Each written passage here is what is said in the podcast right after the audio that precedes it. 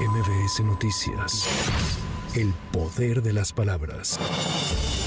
El presidente nacional de Morena, Mario Delgado Carrillo, se reunió con las dirigencias estatales y de manera conjunta se comprometieron a iniciar los trabajos con miras a la elección presidencial de 2024, donde habrán de buscar obtener un mínimo de 33 millones de votos, es decir, 10% más de los que llevaron a Andrés Manuel López Obrador al gobierno de México en 2018. Vamos a tener una meta de 33 millones de votos para el 2024 y con ello asegurar el triunfo en la presidencia de la República esto es un 10% más de los votos que obtuvo Andrés Manuel López Obrador en el 2018.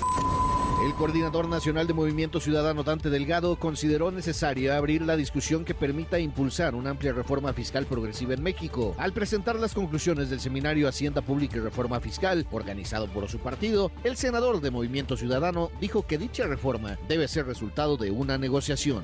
Qué bueno que se advierta la necesidad de tener el diseño de un ejercicio del presupuesto de ingresos y de egresos, pero también del el sentido de una amplia reforma fiscal que tiene que ser negociada, que tiene que ser progresiva en recursos hacia arriba, pero también en la negociación en las instancias de gobierno federal, estatal y municipales, que además tiene que advertir temas que inciden en el ingreso de las personas.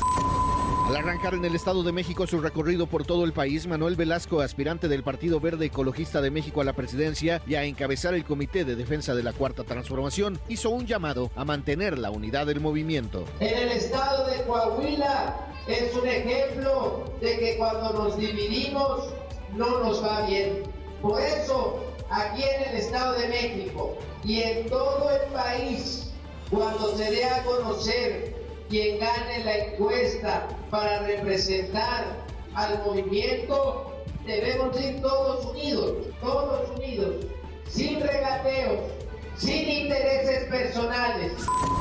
Por su parte, Marcelo Obrar propuso crear la Secretaría de la 4T para consolidar las obras de infraestructura que hoy existen, así como proteger los programas sociales sin modificar la austeridad republicana. Además, aseguró que los fondos para las giras que realizan son suficientes. Nos vamos a sujetar a los 5 millones, que eso es lo que se estableció por parte del partido. De las cuentas no lo hemos consultado todavía. En cuanto tenga yo respuestas, se las comparto, si es que está autorizado o no.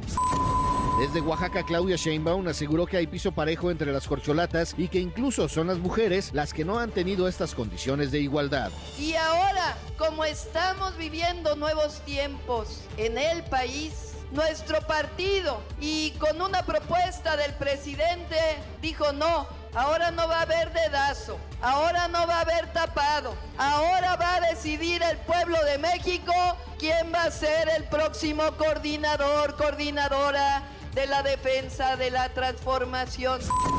El Tribunal Electoral del Poder Judicial de la Federación confirmó el acuerdo del INE mediante el cual ordenó a las corcholatas abstenerse de realizar eventos de promoción para obtener la candidatura de Morena a la presidencia de la República. El órgano jurisdiccional consideró infundados los agravios que presentaron Adán Augusto López, Claudia Sheinbaum y Morena. Por violaciones al proceso legislativo, el ministro Javier Laines propone invalidar el decreto de reformas que contiene la segunda parte del llamado Plan B. El juzgador justifica su propuesta al argumentar que la Cámara de Diputados jamás expuso razones para justificar el trámite urgente de las iniciativas, entre otros vicios. Para MBS Noticias, Javier Bravo. MBS Noticias. El poder de las palabras.